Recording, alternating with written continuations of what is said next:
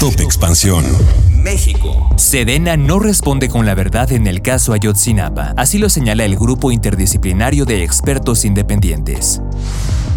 La Fiscalía General de la República procederá contra un juez por negar la orden de aprehensión contra García Luna. Y recuerda que esta es la última semana para aprovechar el descuento que ofrece Expansión para el reto Actinver. Seis semanas de talleres, cursos y conferencias con expertos para que mejores tus finanzas y más de 1.700.000 pesos en premios en efectivo. Pero más allá de los premios, es una oportunidad para aprender a invertir, incrementar tu patrimonio y poner en orden tu plan de retiro. Para inscribirte ingresa a retoactinver.com y en tu registro aplica el código en mayúsculas EXP23 para obtener un 20% de descuento. Yo soy Mike Santaolalla y sean ustedes bienvenidos a este Top Expansión. Top Expansión. La Secretaría de la Defensa Nacional no ha respondido con la verdad sobre los cuestionamientos realizados sobre el caso Ayotzinapa, así lo indicaron exintegrantes del Grupo Interdisciplinario de Expertos Independientes GIEI.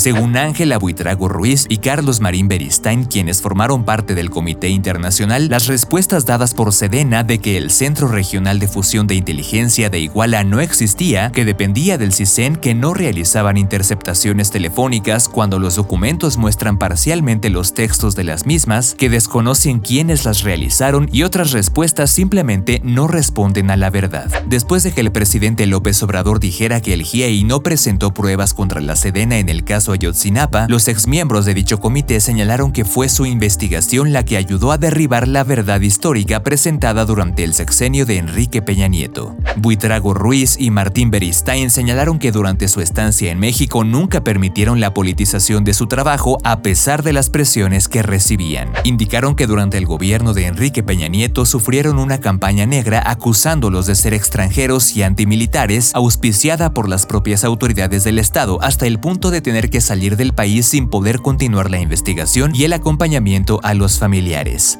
En 2020, el grupo volvió al país invitado por el gobierno de López Obrador como coadyuvante de la investigación cuando ya se había creado una fiscalía especial y la Comisión de la Verdad. Desde sus inicios, el grupo insistió a las autoridades de México que se necesitaba pedir a Estados Unidos las escuchas de Chicago sobre la actuación de Guerreros Unidos en el caso Ayotzinapa. Según indicaron, fue ese trabajo y la confianza para romper los pactos de silencio con diferentes personas, testigos protegidos de la Fiscalía e instituciones, lo que llevó después a encontrar los restos de otros dos normalistas a partir de las declaraciones de un testigo protegido de la Fiscalía. Finalmente indicaron que sus informes no mostraban opiniones sino hechos probados y que cuentan con todas las fuentes en las que se basaron. Top Expansión. La Fiscalía General de la República informó que iniciará un procedimiento legal en contra de un juez y los magistrados que negaron una orden de aprehensión en contra de Genaro García Luna por el delito de enriquecimiento ilícito durante su paso por la administración pública.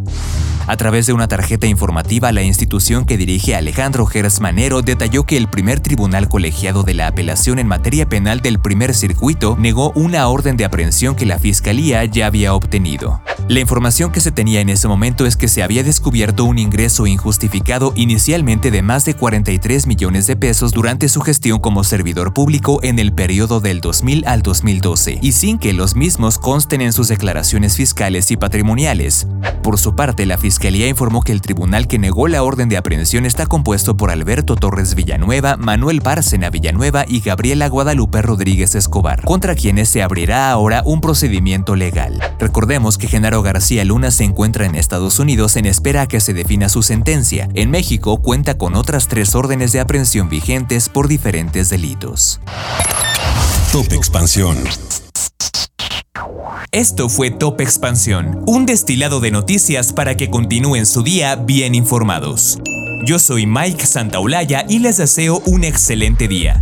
Recuerden que si quieren más información sobre economía, política, empresas, mercados y tecnología, siempre pueden contar con Expansión y todas sus plataformas. Hasta pronto.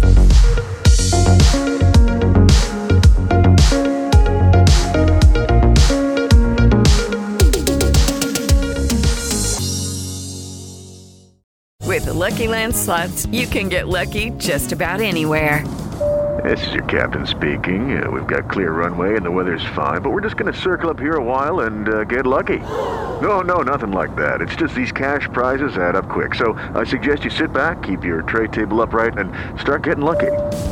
Play for free at LuckyLandSlots.com. Are you feeling lucky? No purchase necessary. Void where prohibited by law. 18 plus terms and conditions apply. See website for details.